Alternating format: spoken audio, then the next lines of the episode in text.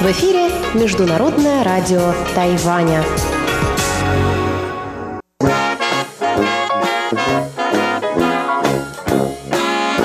Воскресное шоу с русской службой МРТ. В эфире воскресное шоу с русской службой Международного радио Тайваня. У микрофона Мария Ли. И сегодня со мной в студии мои коллеги. Чечена Кулар. Ольга Михайлова. Анна Бабкова. И Андрей Солодов.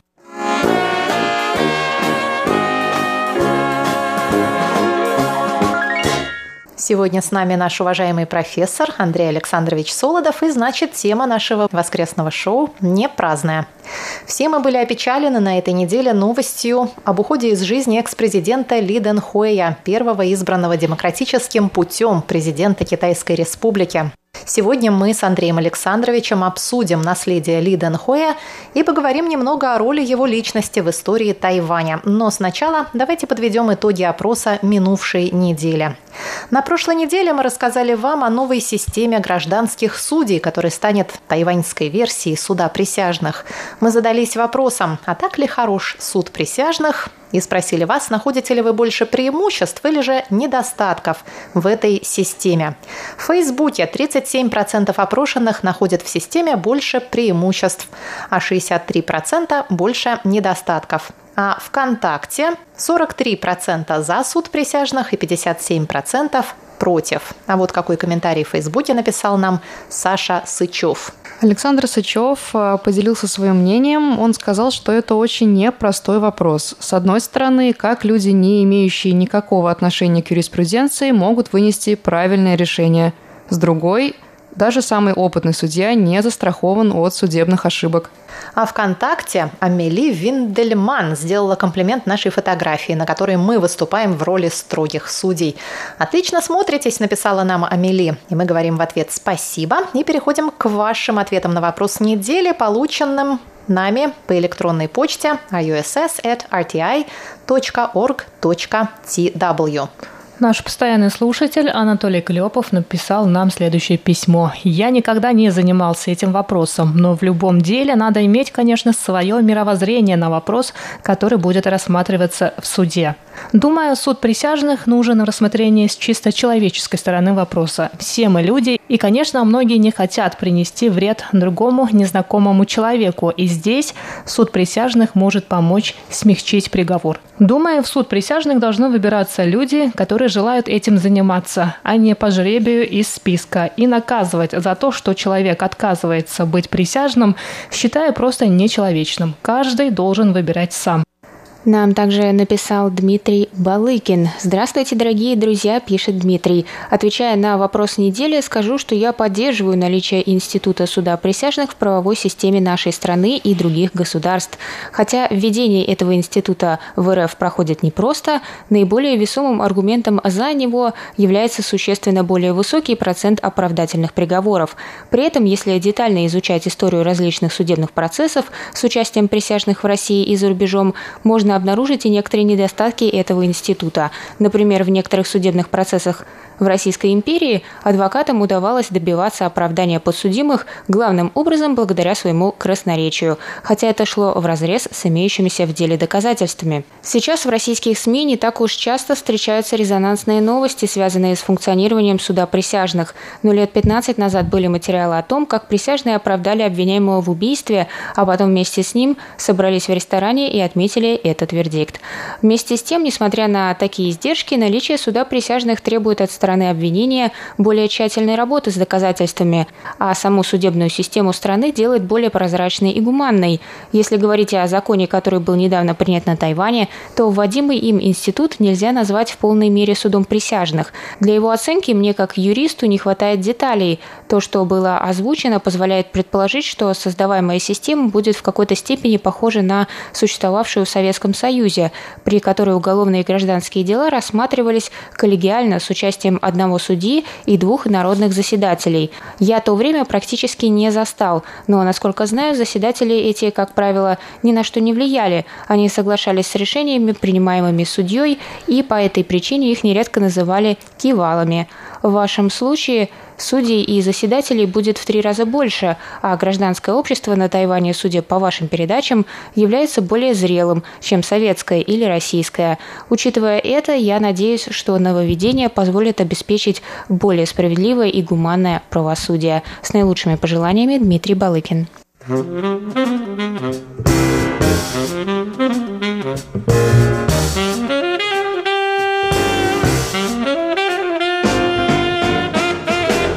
Дорогие друзья, большое вам спасибо за ваши письма. К сожалению, сегодня мы не можем прочитать их все, потому что нас ожидает Тема недели довольно большая и довольно грустная. В четверг вечером мы узнали о кончине одного из главных политиков тайваньской современности – экс-президента Ли Дэн Хуэя. Экс-президенту было 97 лет. Он родился в январе 1923 года на Тайване. И, кстати, он первый президент Китайской республики, имеющий исконно тайваньские корни. Его семья из поселка Саньджи к северо-западу от Тайбэя. Предки его родом из провинции Фудзянь принадлежат к народности Хака. В Фейсбуке под новостью окончания Ли Дэн Хуэ мы получили просьбу поподробнее рассказать о его жизни, и мы сделаем это в ближайшее время в наших передачах. Но сегодня нам хотелось бы поговорить о наследии, которое он оставил. В конце концов, именно ему Тайвань обязан таким бурным демократическим развитием. А может быть нет? Андрей Александрович, как вы считаете? Ну, я полагаю, что, конечно, ответить на этот вопрос «да» или «нет» невозможно. Тема роли личности в истории э, обсуждается в философии, в политологии, в исторических науках на протяжении последних нескольких сот лет. И ответ, к которому пришли те светлые головы, которые обсуждали этот вопрос, не очень определен. И состоит он в следующем, что личность способна сыграть свою роль в истории. Как можно оценить роль его личности в истории Тайваня? Вот с той точки зрения, был ли процесс демократизации Тайваня неизбежным, и президент Ли просто оказался в нужное время в нужном месте, или же без него его реформ Тайвань так и остался бы по сей день авторитарным? Ну, на этот вопрос также ответить однозначно довольно сложно. Все зависит от э, философии исторической, социологической, какой угодно, которую вы принимаете. Ну, есть разные точки зрения. Есть две крайние точки зрения, что на самом деле ничего не предопределено. А исторический процесс – это, ну, в общем, процесс хаотический. Есть вторая крайняя точка зрения, которая состоит в том, что э, действительно все предопределено действием каких-то законов исторических. Есть здесь две тоже крайние под точки зрения. Первая состоит в том, что все это предопределено волей Божьей. Вторая точка зрения, э, которая нам хорошо всем знакома, состоит в том, что это есть э, результат действия социально-экономических механизмов. Э, если вы спросите меня, какой точки зрения я, как историк, отдаю предпочтение, то ответ будет таков. Истина где-то, видимо, лежит посередине. Нет абсолютно детерминированного хода истории, но некоторые закономерности существуют. И здесь мы сталкиваемся со следующим вопросом. А вот такая конкретная вещь, как э, демократизация. Является ли она неизбежной? Ну, когда-то известный философ Фрэнсис Фукуяма 30 э, лет тому назад э, нам объяснил, что история закончилась, потому что весь мир принял э, парадигму западного развития, которая состоит в создании двух механизмов. Это либеральная демократия и свободный, в большей или меньшей степени, рынок. На протяжении последних примерно 20 лет эта точка зрения оспаривается. И говорят о том, что экономическое развитие и социальное развитие возможно и при авторитарной, даже коммунистической модели. Здесь тоже речь идет о вашей политической философии. Я полагаю, что ну, вектор исторического развития определен мы можем его увидеть, мы даже можем его, так сказать, почувствовать, и он состоит э, все-таки в движении от э, государства к обществу. Построении рыночной в нынешнем обществе регулируемой экономической модели и э, все-таки в движении к демократическим механизмам, хотя на протяжении последних 20 лет демократия во многих отношениях была скомпрометирована. Причем в тех странах, которые, как известно, являются государствами, где, собственно, эти демократические институты появились на свет. Поэтому, возвращаясь к Лиденхою, наверное, это было очень длинное вступление, я бы сказал следующее. Нет, это не было неизбежностью. И вот в той обстановке, которая сложилась на Тайване, к середине 80-х годов, ну, как бы слились два потока. Первый поток – это национальное движение, а второй поток – это демократическое движение – и особенностью, наверное, ситуации на Тайване было то, что национальное движение довольно последовательно стремилось к воплощению идеи демократии и трансформации демократического тайваньского общества. И это совпало с, видимо, стремлениями и очередным идеологическим поворотом, который произошел с очень важным политическим деятелем, тогда человеком, который занимал уже высшие посты и в Гоминдане, и в таймайском правительстве, господином ли. И, по сути дела, господин Ли и возглавил это национальное и демократическое движение на Тайване. Вот. Если бы не было господина Ли, я полагаю, что нашелся бы какой-то другой политический деятель, который смог бы сыграть эту роль. Но господину Ли удалось сыграть эту роль очень удачно. Главная проблема, которая стоит перед всяким демократическим движением и национальным движением, состоит в том, что в нем больше, демократического или национального. И вот, как мы знаем, после падения коммунизма не во всех странах националисты стали последовательными демократами. Ну, собственно, эта история э, имеет свою предысторию. Еще в первой половине, в середине XIX века национальные революции в тогдашней Европе далеко не всегда были революциями демократическими. Ну, вот если взять, например, историю с Австро-Венгрией. Националисты в конечном итоге проводили националистическую политику, как бы заменяя прежнюю нацию, которая возглавляла империю. Вот, кстати, характерный пример – это венгерская революция революция. Ну а вот в случае с Тайванем удалось избежать этого соблазна э, использования демократии исключительно в качестве инструмента – Хотя, э, когда я приехал на Тайвань, это было уже более 20 лет назад, я застал общество, которое было в состоянии очень острого внутреннего конфликта. Вот, кстати, это ключевой момент, и я об этом тоже хотела вас расспросить, потому что вы приехали на Тайвань в сентябре 1996 если я не ошибаюсь, года, угу. а Ли Дэн Хуэй был приведен к присяге как президент 20 мая того же года. То есть вы приехали практически в тот же год, и вы застали все его правление. И вот, э, вот то, что вы сейчас рассказали об этом расколе, это, наверное, сильно отличается от того, что мы видим сейчас, наверное, в каком-то качественном смысле. Да, вы совершенно правы, я готов с вами согласиться. Нужно уточнить только, какой раскол существовал тогда в тайваньском обществе. Но это был э, раскол, который можно было бы назвать э, ну, почти национальным расколом. Это был раскол между Уайшан Жень и э, Тхайвань-Жень. Те, кто прибыли с материка, и да, те, кто исконно году. жили, родились на да. Тайване. Хотя и те, и другие этнические китайцы, и, в общем, их объединяет и общая история, и культура.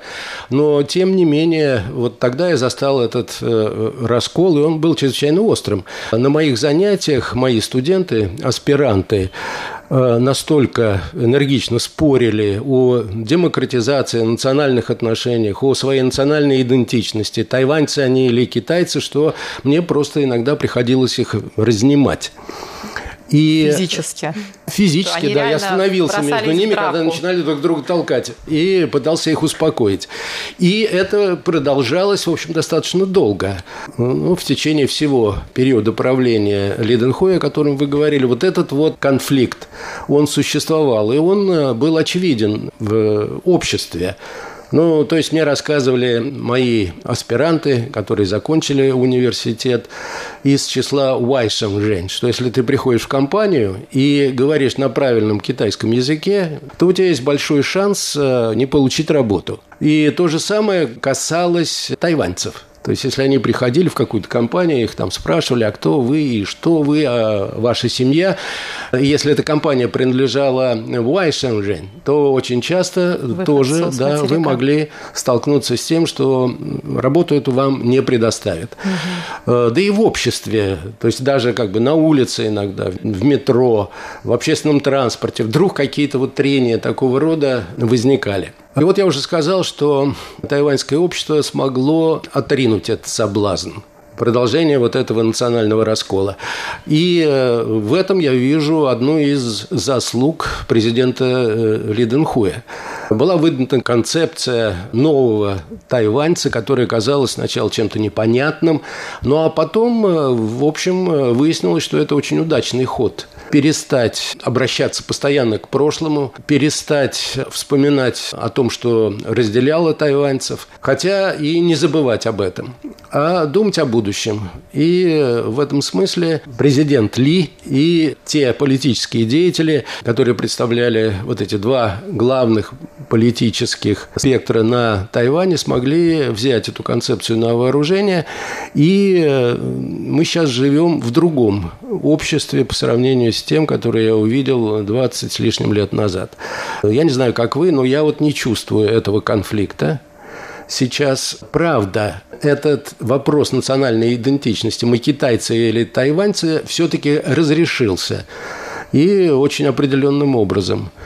То есть, если вы поговорите с молодыми людьми, несмотря на э, как бы, прошлое семьи, или они тайваньцы, или там часть семьи как-то связана с континентальным Китаем, никто вам не скажет, я китаец. Большинство, подавляющее большинство молодых людей мне отвечают, да, мы тайваньцы. Ну, трудно было ожидать какого-то другого исхода.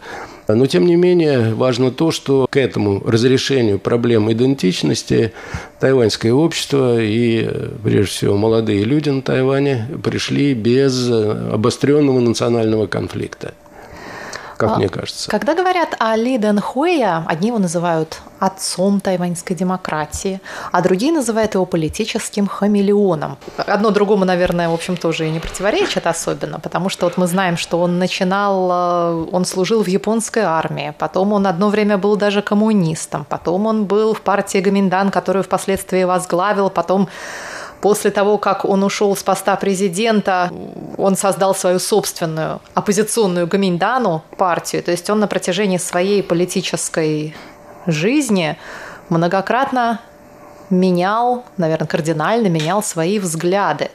То есть он э, действительно в это верил или он просто так плыл по течению? Как вы считаете?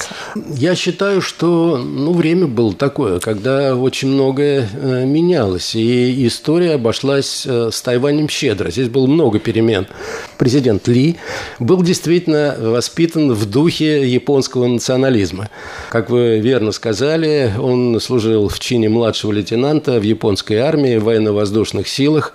Его старший брат э, служил в военно-морских силах Японии и погиб во время Второй мировой войны.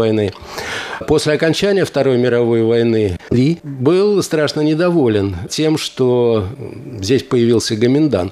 И по его словам, это было одним из главных побудительных мотивов, почему он вступил в Компартию. Впрочем, это была не Компартия, это была группа коммунистов, которые остались на Тайване после разгрома японской полиции в начале 30-х годов тогдашней коммунистической партии. Но, тем не менее, вот он был членом э, этой группы. Насколько он верил в коммунистические идеалы, сказать сложно. Наверное, для него здесь э, более важным был другой мотив. Это неприятие того, что э, Гоминдан руководит Тайванем.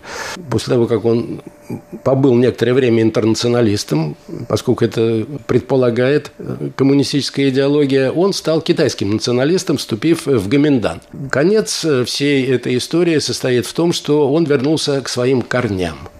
И он стал э, тайваньским националистом, э, но при этом и демократом.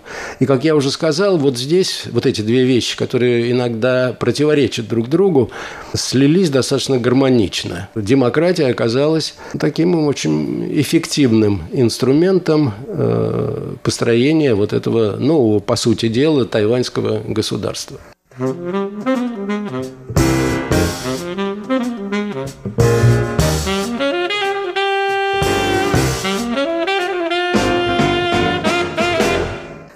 коллеги думают о роли экс-президента Ли Дэн Хоя в истории Тайваня? Но я, ничуть не умаляя роль Ли Дэнхуэя в тайваньской истории, хочу немного добавить про демократическое движение. И в 90-м году, как мы знаем, на площади, которая сейчас уже называется Площадь Свободы, прошла сидячая демонстрация студентов. В марте 1990 года на площади Свободы прошла сидячая демонстрация тайваньских студентов, и на площади собралось около 6 тысяч студентов из разных уголков острова. И они как раз тогда требовали от правительства провести политические реформы, в том числе, которые бы поспособствовали демократизации всего острова.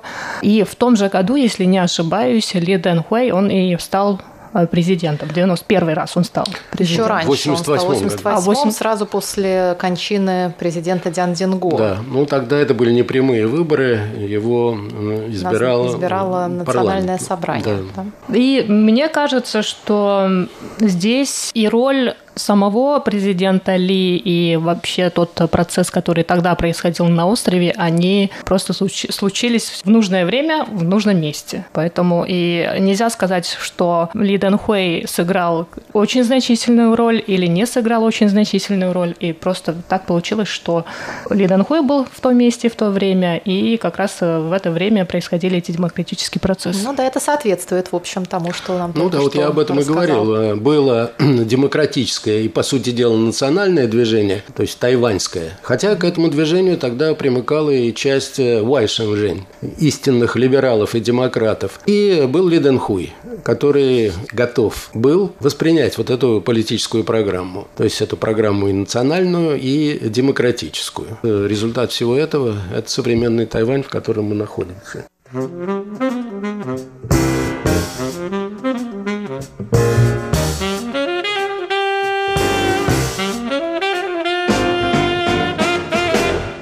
Давайте спросим наших коллег, как вы воспринимаете тайваньское общество, как вы общаетесь с вашими тайваньскими сверстниками, ощущаете ли вы ну, какие-то следы вот этого конфликта?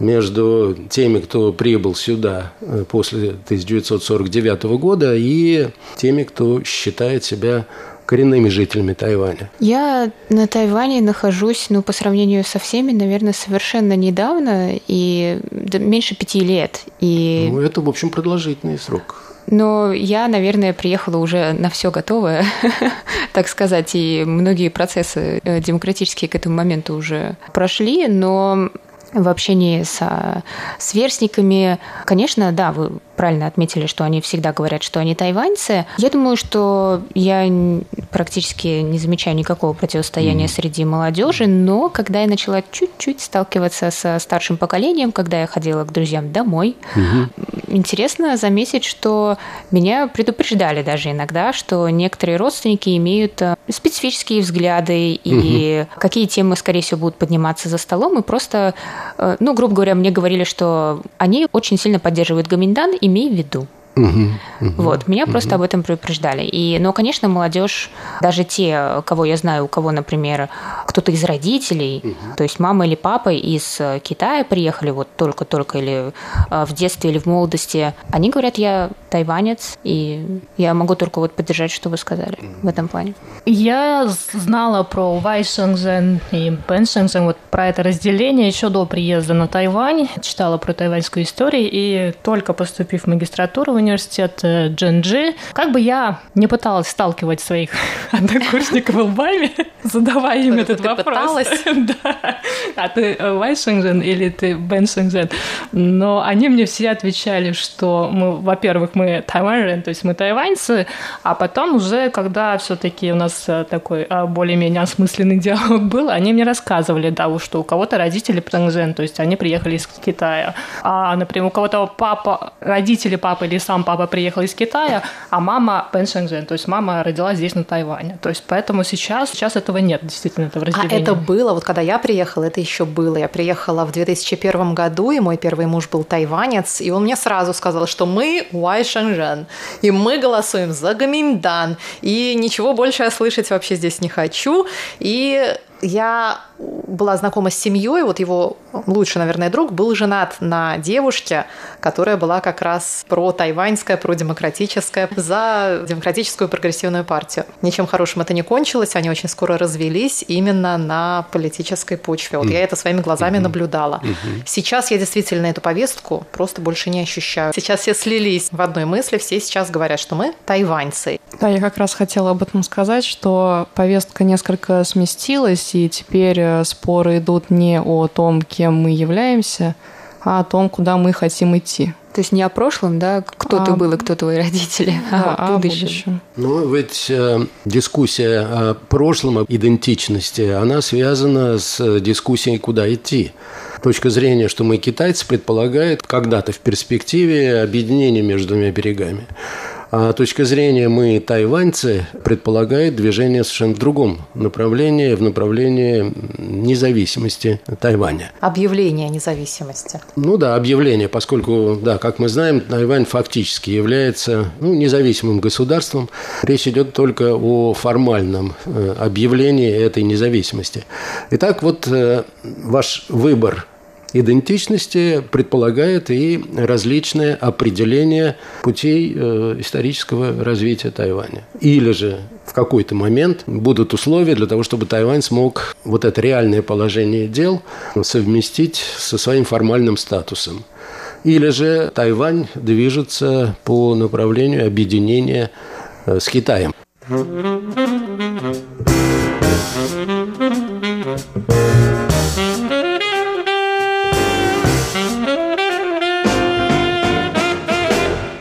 Человек был всегда. Потом появилось движение. И человек Потом понял, наконец-то, что он не японский националист, не китайский националист, не интернационалист, а тайваньский патриот. Это прекрасное завершение нашей сегодняшней беседы. Большое спасибо, Андрей Александрович, большое спасибо всем мои коллеги. И напоследок, дорогие друзья, хочу спросить вас, что вы думаете о роли президента Ли Дэн Хоя в истории Тайваня? Пожалуйста, пишите нам по адресу russ@rti.org tw, а также заходите на наши странички в Фейсбуке и ВКонтакте, оставляйте комментарии под нашими постами, в том числе и к воскресному шоу, и отвечайте на опросы недели. В нашей воскресной студии с вами сегодня общались Мария Ли, Чечена Кулар, Ольга Михайлова, Анна Бабкова и Андрей Солдов. Всего вам доброго и до новых встреч!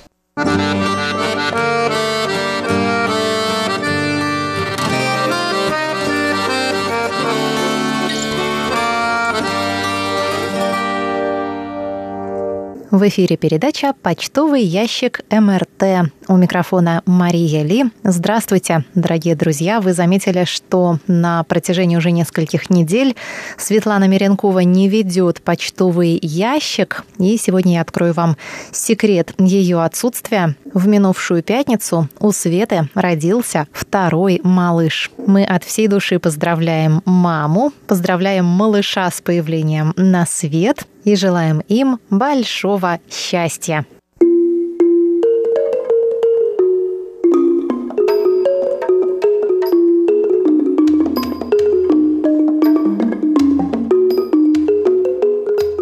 А сейчас я хочу сделать одно объявление. Наша немецкая служба попросила меня сообщить вам, дорогие друзья, что они ждут рапортов от слушателей всего мира о слышимости их пробного вещания на следующих частотах.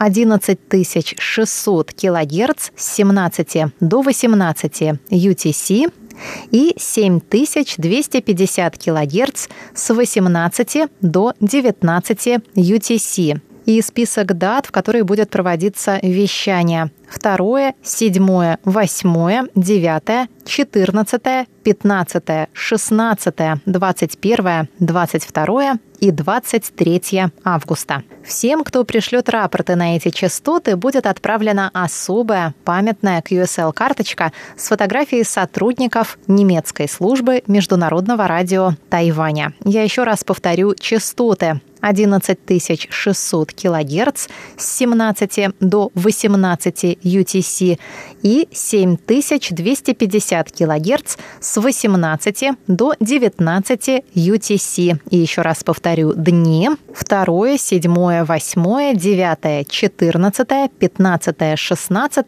21, 22, 23 августа. То есть это все пятница, суббота и воскресенье.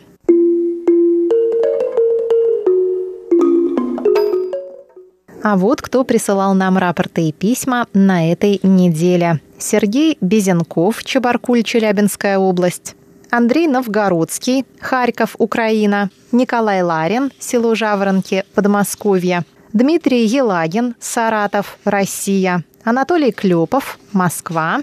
Алексей Веселков, Бердск. Александр Козленко, Днепропетровская область, Украина. Александр Пруцков, Рязань. Андрей Папе, Томск, Дмитрий Балыкин, Нижний Новгород и Михаил Бренев, Петушки, Владимирская область. Спасибо вам, дорогие друзья. Напоминаю, что наши передачи звучат на двух частотах. Получасовая программа звучит на частоте 5900 кГц с 17 до 17.30 UTC, а часовая на частоте 9490 кГц с 11 до 12 UTC. Также наши передачи можно слушать по отдельности и в часовом блоке на нашем сайте ru.rti.org tw. И ссылки на многие из них мы выкладываем в наших соцсетях на страницах русской службы Международного радио Тайваня в Фейсбуке и ВКонтакте. На страницах мы выкладываем и другие интересные материалы, поэтому подписывайтесь, ставьте лайки, пишите комментарии. А сейчас давайте посмотрим, как нас было слышно на минувшей неделе.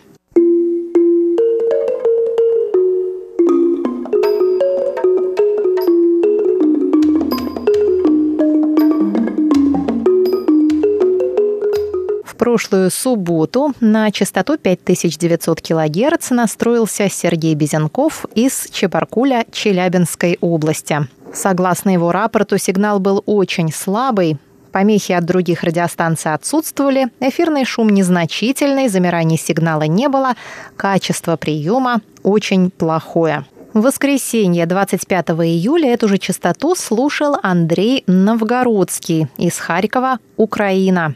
По шкале СИНПО он поставил такую отметку. 3, 4, 5, 3, 3, иногда ухудшение до 2, 3, 5, 2, 2. С 21 по 25 июля Николай Егорович Ларин слушал эту частоту из Подмосковья. Он пишет, что 21, 22 и 25 июля прием был хороший. По шкале Симпо 4-5, 4-5, 4. 23 и 24 июля – отличный. В эти дни имели место только незначительные атмосферные помехи. Оценка по шкале Синпо в эти два дня – 5, 5, 4, 5, 5. Анатолий Клепов из Москвы прислал нам рапорты с 21 по 26 июля, и слышимость была на частоте 5900 кГц. В эти дни 45454. Александр Пруцков слушал нашу получасовую программу с 6 по 26 июля. И тоже примерно те же оценки 45544. 27 июля частоту 5900 кГц слушал Александр Козленко, и он пишет, что слышимость была 4-3-5-4-3. Сигнал довольно слабый, наблюдаются атмосферные помехи и незначительные замирания прохождения сигнала. К тому же была помеха от Всемирной службы радио Румыния на украинском языке, вещающем на частоте 5910 кГц. 27 июля частоту 5900 кГц слушал в городе Петушки Владимирской области Михаил Бренев. Качество прослушивания плохое, оценка Синпо 25322, пишет Михаил. Андрей Папе принимал эту частоту в городе Томске и поставил оценку 25442 за 29 июля а частоту 9490 кГц с 11 до 12 UTC слушал на этой неделе только Алексей Веселков. И то не на этой неделе, а на прошлой.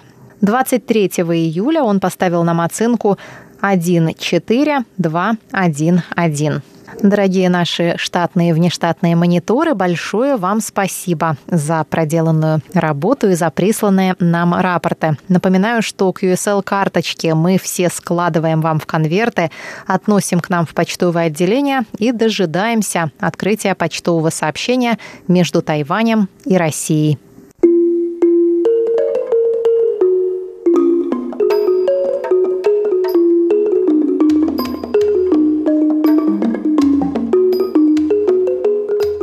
Николай Егорович Ларин ответил нам на вопрос недели. Он пишет, «Я рад тому, что на Тайване вводятся наряду с обычными судьями суд присяжных. На мой взгляд, судя по работам судей, например, в России, судьи очень перегружены, а при такой перегрузке не исключается брак в работе. А точнее, допускается не всегда справедливое решение, что касается честности и добропорядочности и профессионализма присяжных, то, судя по тому, как 7-8 лет тому назад осуществлялся в России отбор кандидатов в присяжные, то, во-первых, отбор производился по желанию человека, во-вторых, в присяжные предлагали проверенных на производстве людей, а не первых попавшихся и рвущихся к судопроизводству. С уважением, Николай Ларин, Подмосковье. Дмитрий Елагин спрашивает нас о возможности вещания в вечернее время по Москве из нашей передающей подстанции в Даньшуй по примеру нашей немецкой службы, которая каждое лето делает тесты из Даньшуй. Дмитрий пишет, что в любом случае результат будет лучше, чем это очень неэффективное вещание 30 минут через Болгарию. Дмитрий, я передала этот вопрос нашей технической службе. Дело все упирается на данный момент в средства. Но если больше слушателей сочтет это полезным, напишите нам об этом, пожалуйста, и у нас будет повод подать заявку на новую частоту.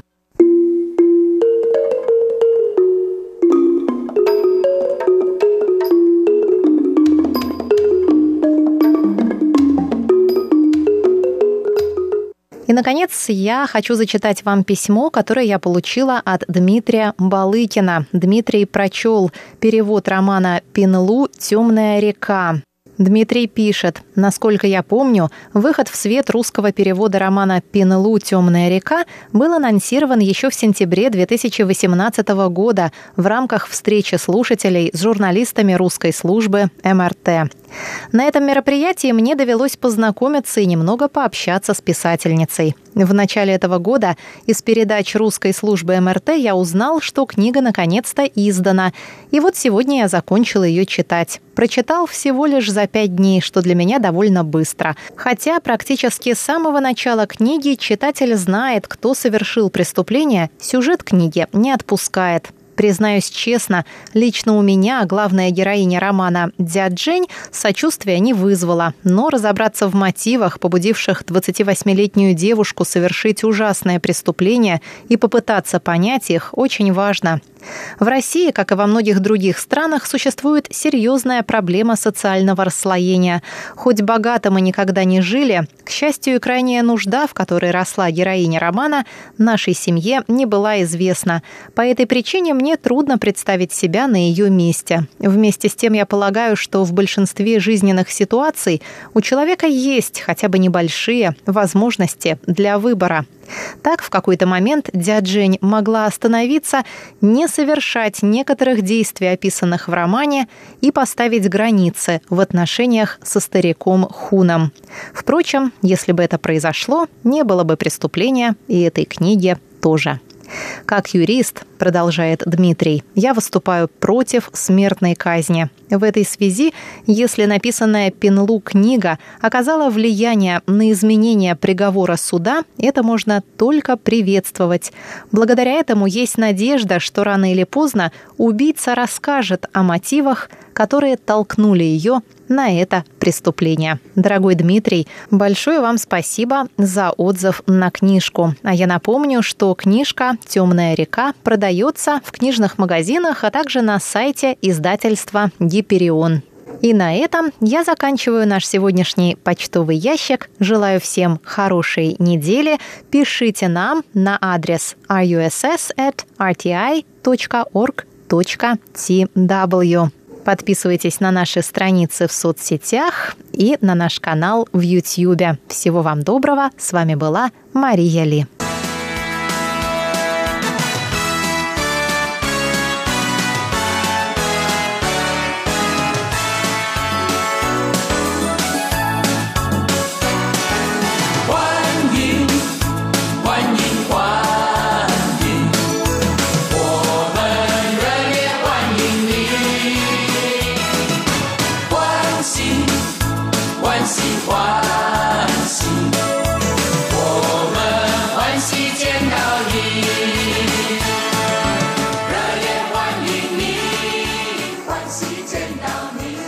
Здравствуйте, дорогие друзья! Вы слушаете Международное радио Тайваня. Как всегда, в нашем воскресном эфире любимейшая передача радиослушателей «Гостиная МРТ». И я с радостью представлю нашего сегодняшнего гостя. Это Александр Муняев, который живет на Тайване уже пять лет. На прекрасный остров Александр приехал из Бурятии, города Улан-Удэ, и вот уже пять лет обучается на самую актуальнейшую профессию, как мне кажется. Александр программист, специалист и в ближайшее время э, будет поступать в докторантуру.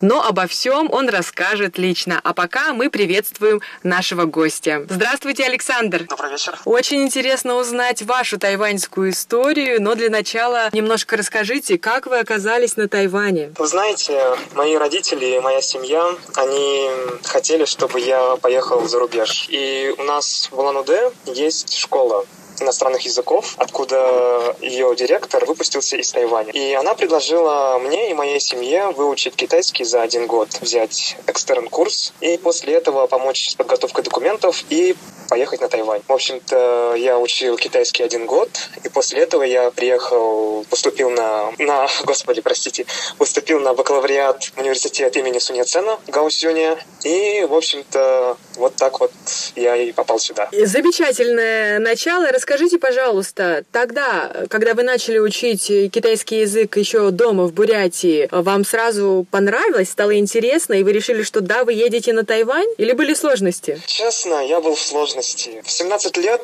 ну, Какие могут быть знания? В 17 лет просто хотелось бы сдать экзамены и дальше как жизнь поведет. Я не из амбициозных людей, знаете. В 17 лет у меня не было особых планов. Для меня Тайвань был скорее, ну, вы знаете, что-то как как, как следующий этап жизни, что-то в таком духе. И с китайским, насчет китайского тоже было тяжело поначалу. И эти произношения, особенно 4 тона, это для меня было тяжело. Но, тем не менее, как-то все улеглось, утряслось, и сейчас все гораздо лучше.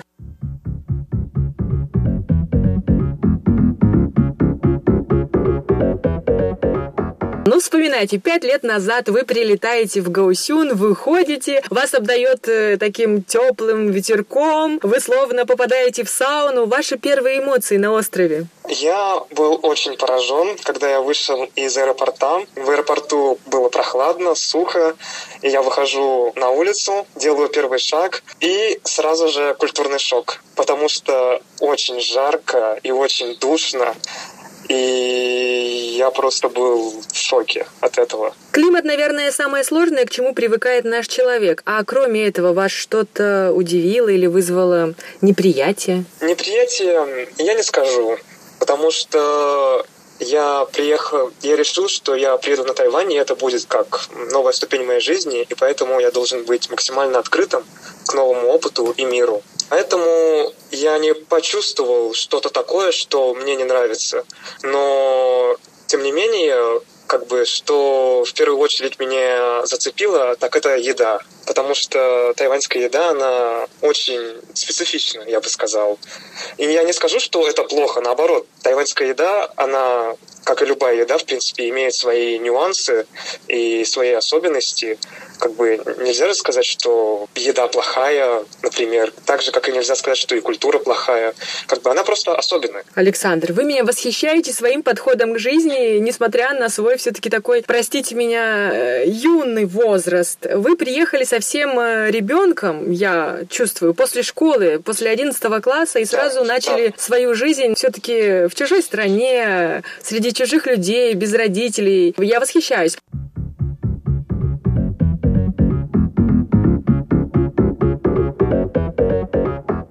Скажите про учебу. Еда маме не нужно было готовить и думать о том, как питается дорогой Саша. А как же учеба, новый язык? Первая и большая проблема — это, конечно же, язык. Потому что за один год, каким бы ни был бы интенсивный курс, невозможно стать носителем языка и понимать лекции на китайском. Моя программа, она... Я поступил по международной линии, но, тем не менее, я был, я был как локальный студент вместе со всеми тайваньцами. То есть у меня была полная программа, рассчитанная для тайваньцев. И это стало очень большим вызовом, челленджем так сказать. Но, тем не менее, что меня всегда восхищало и нравилось, это то, что тайваньцы, они очень вежливые, и готовые помочь люди. И благодаря им, благодаря моим одноклассникам и моим профессорам, они всегда шли мне на уступки. И когда я что-то не понимал, они мне с радостью помогали. И таким образом я смог закончить свой бакалавриат. Здорово. Александр, скажите, а когда директор вашей школы в Бурятии рассказывала о Тайване, она упоминала об этой э, доброте, внимательности тайваньского народа? Нет.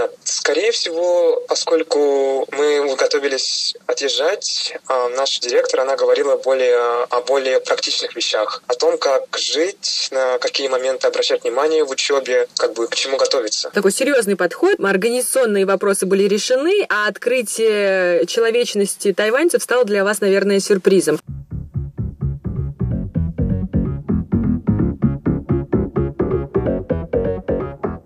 Расскажите про учебу. А действительно ли важно, как говорят мои гости, посещать все занятия, не пропускать, вовремя сдавать э, все работы, экзамены? Были у вас хвосты за пять лет? Ой, честно говоря, были. Мой первый год первого курса, он был очень ужасным. У нас самый высший балл — это 4.3. Мой балл за первый год, а, за первый курс первого семестра был 1.44. Да Я ладно? курса а, чуть ли не завалил остальные еще два курса.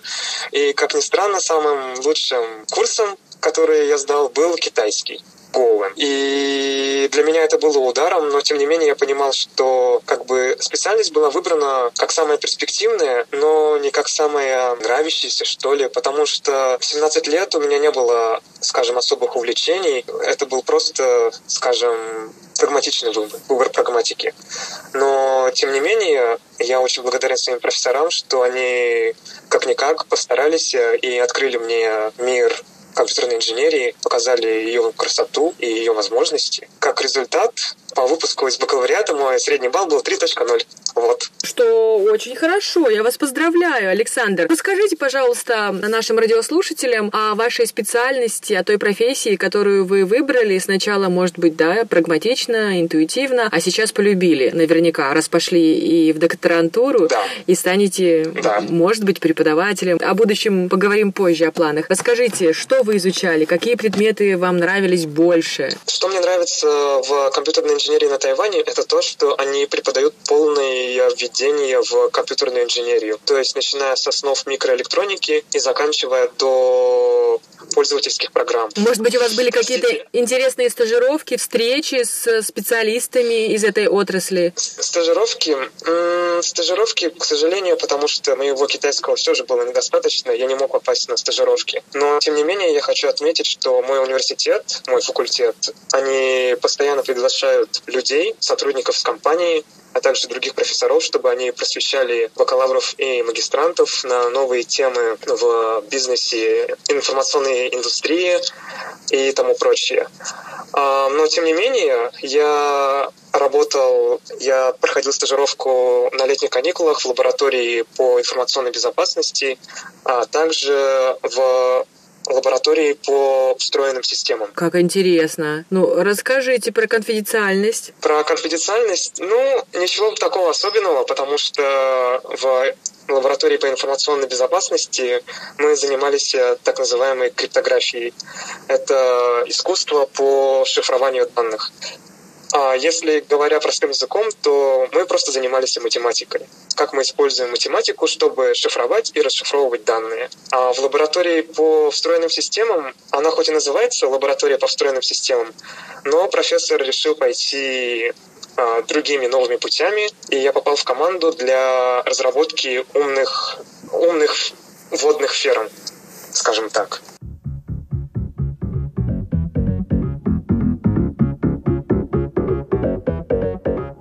А, ну вот сейчас, когда весь мир в период коронавируса перешел в онлайн жизнь, учеба, работа, вы как специалист из этой сферы, как можете прокомментировать такой резкий переход, но вынужденный, другого выбора нет. Хотим э, дружить, встречаемся в зуме, лекции, в Google классе, ну и все остальное также, все через э, интернет. Я честно не могу ничего сказать насчет этого дела, но что меня волнует, так это вопрос о конфиденциальности, как вы спросили в прошлый раз.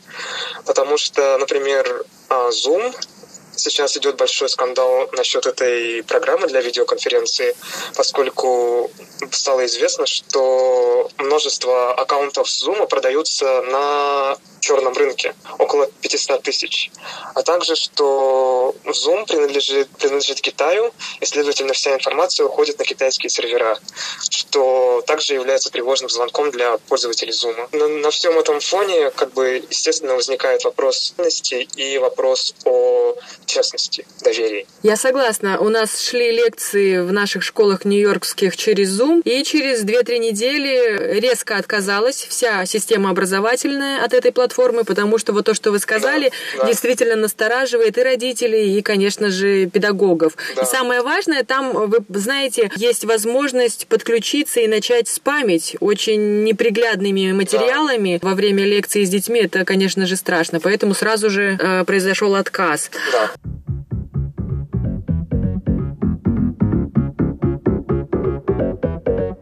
Вы э, сказали, что будете учиться в докторантуре, вам предложил ваш университет такую возможность. А какая тема да. вам кажется интересной для будущего научного исследования? Честно, я хотел бы заниматься нейронными сетями. Но я хотел бы заниматься не потому, что за этим будущее, ну как бы за этим будущее, но потому что это для меня просто увлекательно. А, я заинтересовался нейронными сетями, потому что а, вы знаете, сейчас есть так называемые дипфейки, когда можно наложить любой фильтр на ваше лицо, и этот фильтр невозможно будет отличить от реального лица. Так, например, я видел недавно статьи, как, например, в том же самом Zoom а, люди могли накладывать на себя маски, используя программы с нейронными сетями, и у собеседников выходило ощущение, что к ним присоединялись какие-то звездные личности, например, как Илон Маск. Вау. Или, например, mm-hmm. как полгода назад шли, были скандалы о мошенниках, которые, поскольку сейчас у знамени, знаменитостей данные в открытом доступе. Фильмы, интервью, просто много картинок. И как бы мошенники воспользовались этим. Они, а, я думаю, разработали специальную нейронную сеть, и натренировали их, чтобы они генерировали видео со, со знаменитостями. И как результат Представьте, вам в личные сообщения, в личных сообщениях приходит а, видео, где к вам обращается, например, ну, скажем, Максим Галкин, который радостно сообщает вам, что вы стали участником лотереи, и вам нужно там, отправить 10 тысяч рублей по, этому, по этой указанной ссылке, и вы станете участником лотереи, и, возможно, вы выиграете какой-нибудь шикарный автомобиль. Я бы поверила, потому что как раз именно Максим Галкин был моим э, сокурсником во время учебы аспирантуре, и у нас был общий научный руководитель, поэтому я бы поверила в такой розыгрыш. И вот действительно, что потому что, как бы, ну, это же видео с самим Максимом Галкиным, как же так? И как результат, что люди велись, и, естественно, что они становились жертвами мошенников. Скажите мне, как специалист, как нам избежать таких обманов и фейков? Не делиться информацией, удалять свои странички в соцсетях? Честно, я бы сказал, что все нужно проверять. Особенно сейчас, в 21 веке, когда очень много когда у людей появилась возможность показать себя в интернете, и когда у людей стали неограниченные возможности по поводу распространения информации, сейчас появилось множество фейковых новостей, информации, как, например, а, актуально лечить а, коронавирус имбирем и лимонным соком. И есть люди, которые ну, просто верят. Просто верят и не проверяют информацию. И как бы естественно, что от этого не стопроцентного, стопроцентной защиты от этого нет, но как хороший совет, я бы сказал, что всегда нужно проверять информацию, искать доверительные источники и просто полагаться на здравый смысл.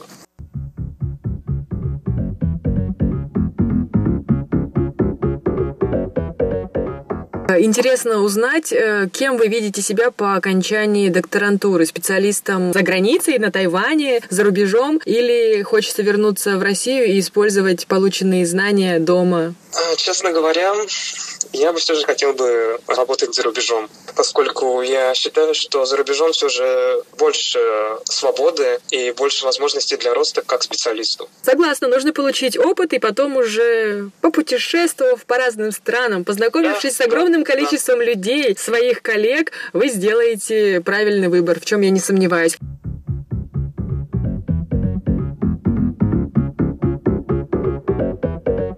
Расскажите, удается в свободное от учебы время попутешествовать по острову, поездить, посмотреть его красоты? Честно говоря, первые четыре года моего бакалавриата у меня не было все-таки достаточно времени, чтобы путешествовать, поскольку мне нужно было учиться в два раза усерднее моих одноклассников, поскольку мой китайский был не на высоте, и сейчас тоже не остается идеальным, я бы сказал.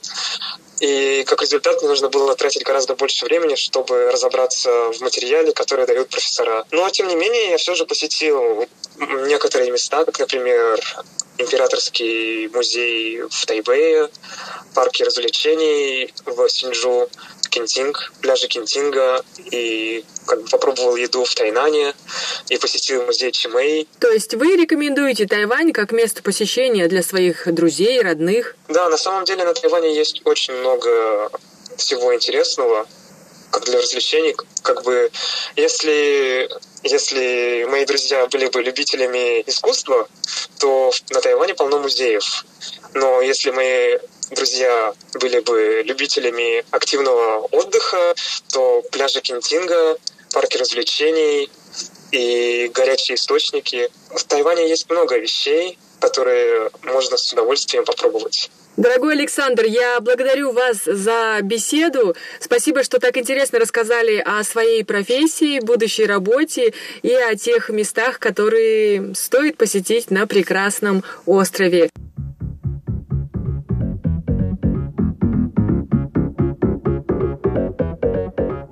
Ваше финальное слово. А, мое финальное слово берегите себя, а, сидите дома, и будем вместе верить, чтобы коронавирус успешно ушел, и мы снова могли пойти и гулять, и наслаждаться всем вместе. Наконец-таки выйти из онлайна в настоящую да. жизнь, встречаться, да. обниматься со своими друзьями.